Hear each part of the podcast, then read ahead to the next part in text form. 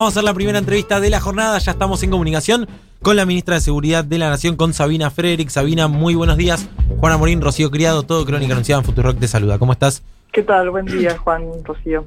Bueno, gracias por atendernos.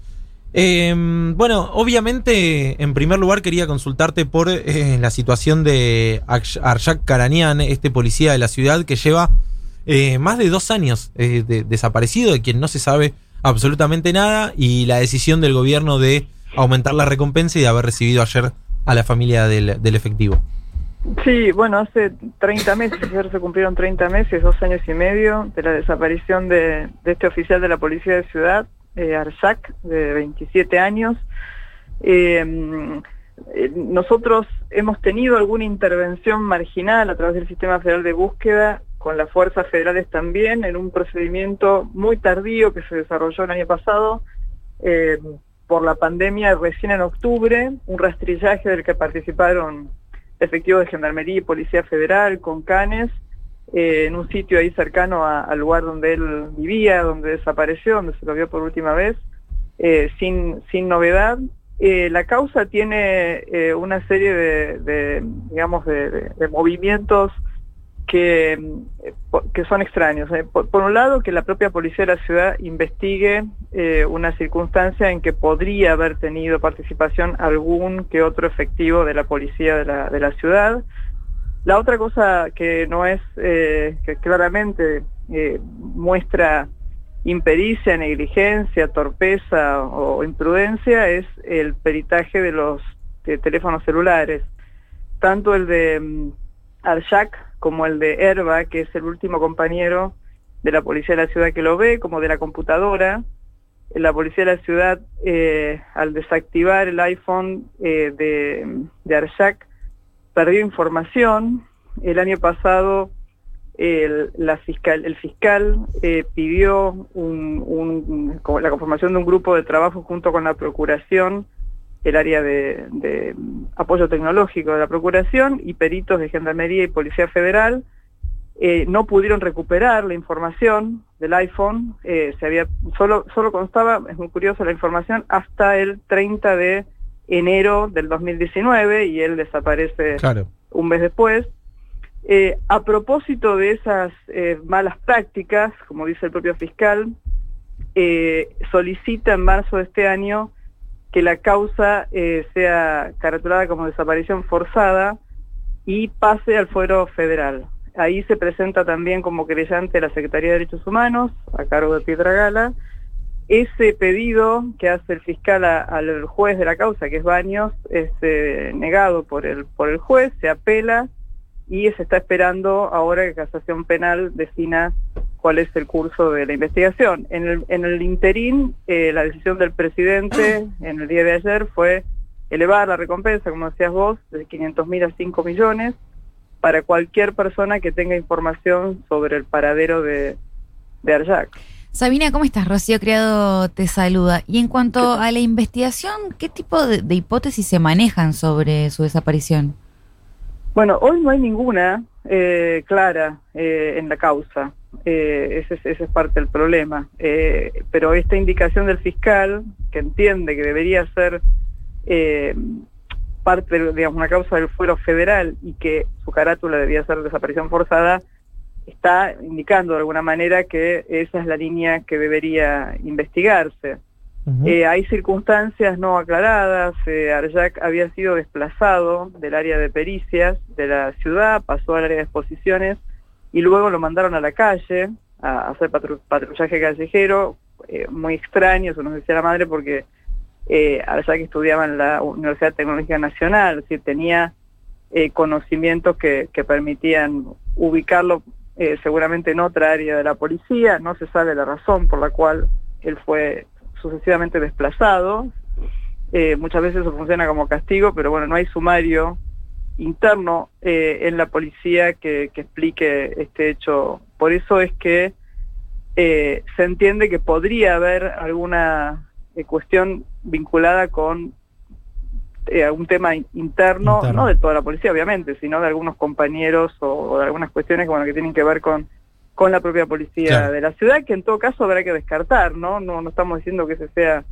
que esa sea la hipótesis central, pero bueno, hay que investigarla. Claro. Y debería, perdón, y, y en ese sentido debería ser otra fuerza de seguridad y no la policía de la ciudad la que tenga eh, el rol central en la investigación. Sí, sí, la, la verdad es que ayer, eh, bueno, se, se pudo poner eh, sobre agenda una situación sumamente irregular. Bueno, vos recién marcabas ante la pregunta de Rochi, no estamos hablando de toda la fuerza como institución, sino que tal vez algún policía de la ciudad pudiera llegar a estar eh, involucrado al respecto. Em, Sabina, me gustaría también hacerte algunas consultas respecto a lo que está sucediendo en, en la provincia de Buenos Aires. La verdad es que en los últimos días eh, asistimos a eh, ciertas situaciones producto de la campaña electoral que intentan ponerse sobre agenda. Ayer estuvo Diego Santilli eh, dialogando en el canal La Nación Más y a mí me impresionó mucho la liviandad con la que se viene utilizando el tema seguridad en la campaña. Santilli venía de decir, eh, hoy en día en la provincia de Buenos Aires no puedes ir a una plaza porque está tomada por eh, narcos. Y ayer fue un poco en este sentido. ¿Te podrá hacer escuchar el audio dos segundos y lo charlamos? Sí, claro, claro, no hay problema. Lo escuchamos ayer al precandidato Diego Santilli de Juntos por el Cambio en la provincia de Buenos Aires decir esto. Volvió el narco al barrio, te dicen. Volvió el capanga al que le tenés que tributar para poder moverte. Y te digo, mira, hoy a la mañana estuve en Moreno. Y la verdad que lo que te dicen, por ejemplo, Jesús, albañil, me dice, yo soy albañil. Lo poquito terrenito que tenía me lo tomaron. Me tomaron el terrenito que, te- tuve hace un año. Me tomaron el terreno. Era todo lo que tenía y yo con el tiempo, con mi laburo, venía y construía. Digo, la gente en, la- en- en el barrio te dice, no se puede más, no se puede tolerar esto. Bueno, ¿no? ahí estaba Diego Santilli. A mí, de verdad lo digo, eh, me, me impresionó. Digo, se, se lanzan eh, frases así con mucha liviandad, pero dice: Los narcos volvieron al barrio, es decir, se fueron en nuestra gestión y volvieron ahora. ¿Cómo ves vos esta situación y si existen datos eh, que efectivamente muestren, eh, bueno, el, el regreso de alguna forma del narcotráfico de esta manera a la provincia de Buenos Aires? No, sí, digo, cualquiera dice cualquier cosa, no es cualquiera, ¿no? Fue ministro Claro. de Justicia y Seguridad de la Ciudad de Buenos Aires. No, le así, no les ha ido tan bien el año pasado en términos estadísticos en la ciudad, tuvieron un incremento del 22% en la tasa de homicidio, algo que no ocurrió en la provincia de Buenos Aires. La provincia de Buenos Aires tuvo la misma cantidad de homicidios. Eh, no es buena noticia esa, pero quiero decir, no hubo un incremento durante el 2020 como sí eh, hubo en, en la ciudad y esos son datos de ellos que public- se publicaron hace poco en, en un diario masivo. Eh, la verdad es que no no hay no hay lo que hay son datos o indicadores de que lo que eh, Vidal dejó en la provincia nosotros lo tomamos y el narcotráfico o el tráfico de drogas ilícitas eh, a pesar de la persecución penal que han hecho de consumidores en su mayoría o, o quienes eh, eran simplemente tenedores simples, ¿no? como se dice en la jerga judicial, ha sido monstruosa y, y eso claramente no, no acabó con el negocio de- del tráfico de drogas, eh, que la gestión de, de Macri, a pesar de su espectacularidad discursiva, no, la verdad que no movió el amperímetro. Hay más detenidos, más consumo y más mercado. Así que no, no, nada de eso ocurrió. Eh, después él da datos así de personas que dicen que el problema está nada. Yo vivo en el Gran Buenos Aires, eh, no vivo en un barrio cerrado, vivo en un barrio eh, y se puede ir a la plaza, se puede caminar por la calle. No quiere decir eso que no haya obviamente delitos, inseguridad y temor que hay que por supuesto atender y, y- y sobre todo con el trabajo que nosotros venimos haciendo con la provincia y con los municipios desde agosto del año pasado, o sea, cuando empezaron a flexibilizarse las medidas de restricción, eh, reforzamos con presencia de las fuerzas federales el trabajo de la policía de la provincia, coordinamos con provincia y con los intendentes permanentemente.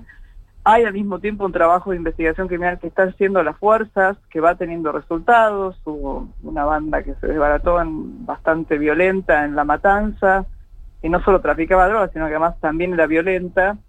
Eh, también eh, algunas organizaciones que se dedicaban a las entraderas, es decir, hay un trabajo que se viene haciendo y hay que recordar que Vidal dejó a la policía de la provincia de Buenos Aires desmantelada, eh, desmantelada, ¿no? Bueno, yo transito mucho por el, por el Gran Buenos Aires y la verdad que da pena ver, daba pena, ahora ya hay patrulleros nuevos por suerte con la transferencia de fondos que hizo el, el gobierno nacional en septiembre del año pasado, eh, los municipios pudieron comprar y la provincia de patrulleros que hoy están en las calles, lo mismo pasó con, con el, la pérdida del poder adquisitivo del salario del policía, ¿no? que fue casi el 30% más que otros asalariados de la provincia de Buenos Aires. Así que la verdad es que el, gobierno de, Vidal y de Juntos, el ex Juntos por el Cambio, eh, ha dado muestras de, que de la inseguridad no se han ocupado. Lo que han hecho fue bloquear información en los medios que pudiera hablar de eso. Y lo mismo pasa en la ciudad. La ciudad no tiene un modelo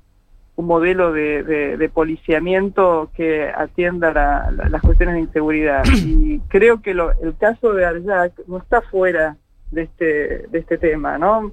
Si cuando la policía de la ciudad hace una pericia y termina invalidando información clave para una causa, está claro que ahí hay un problema serio con la profesionalización de la policía de la Ciudad de Buenos Aires, ¿no? Claro. Eh, ¿Te sorprende escuchar este, este, tipo de referencias o te viene sorprendiendo el, eje de campaña puesto en la inseguridad y el narcotráfico? Parece que es, es, a ver, es, es un estilo que ellos tienen en donde la verdad que, la verdad justamente, la verdad no importa, ¿no? Eh, y, son capaces de dar hacer afirmaciones, nosotros lo hemos vivido inclusive en trabajos coordinados con la ciudad, son capaces de hacer afirmaciones que no tienen absolutamente ningún fundamento, que son lo contrario de los hechos ocurridos. la verdad que lo hemos vivido en carne propia durante la gestión. Eh, hay una cierta desvergüenza, me parece, ¿no? Eh, y, y, como la inseguridad eh, tiene, digamos, una dimensión, por supuesto, objetiva, que no es fácil medir, porque en general los datos nosotros tenemos, los producimos un año después. Y sí, hay robos, hay algunos robos que son violentos, no son la mayoría, pero la gente tiene temor, claramente. Me parece que se aprovechan de, de esa circunstancia para generar, y lo hacen también con el tema de salud, ¿no? Y de las vacunas, incertidumbre, sobre todo incertidumbre y miedo y desconfianza. Eh, indignación, incertidumbre, miedo y desconfianza. O sea, trabajan sobre esos sentimientos. Y la inseguridad es, eh, me parece que el, escenario más propicio para eso, ¿no? Confirmamos que se puede ir a una plaza entonces en la provincia de Buenos Aires a la tarde. Se puede ir a la plaza, caminar por la calle. Hay que tener cuidado, por supuesto, pero no, no es, no es esa la vida de los que vivimos en el conurbano. Eh, la última, Sabina, bueno, también eso muestra un poco cierto alejamiento y desconocimiento, ¿no? De, de la situación. Eh, digo, por parte de alguien que viene de tantos años en la ciudad de Buenos Aires. Quería hacerte la última, no quiero dejar de, tocar el tema de eh, Rosario, una situación eh, muy, muy violenta y muy preocupante que se viene repitiendo a lo largo del tiempo vinculada a los monos. ¿Cómo está siguiendo el tema y si están haciendo algún tipo de trabajo coordinado con, la provincia justamente mientras se desarrolla este juicio contra Cantero que tan preocupado tiene a la, a la provincia? Sí, sí, nosotros estamos trabajando con Santa Fe de manera coordinada, inclusive reforzando la presencia de las fuerzas federales. Eh, tenemos, además del, total más de 3.000 efectivos, reforzamos este año para patrullaje callejero en la zona de Rosario y eh, estoy yo en conversaciones con el, con el gobernador. Eh, mañana tenemos una reunión en Rosario para reforzar el trabajo coordinado que estamos haciendo. Recordemos que nosotros tenemos, creamos una unidad ministerial Rosario en octubre del año pasado, que tiene funcionarios nuestros permanentemente en Rosario para coordinar las tareas de prevención y de investigación criminal que se hacen allá. Así que sí, sí, estamos, digamos, entera disposición de la, de la provincia y coordinando el trabajo cotidianamente con ellos. Bien, Sabina Frederick, como siempre, muchas gracias por eh, la amabilidad y por la comunicación. Un beso. Un beso, gracias a los dos. Hasta luego. Era la ministra de Seguridad de la Nación, Sabina Frederick, a quien escuchábamos en Crónica Anunciada. Unos mates y Crónica Anunciada. La historia obligada de tus mañanas.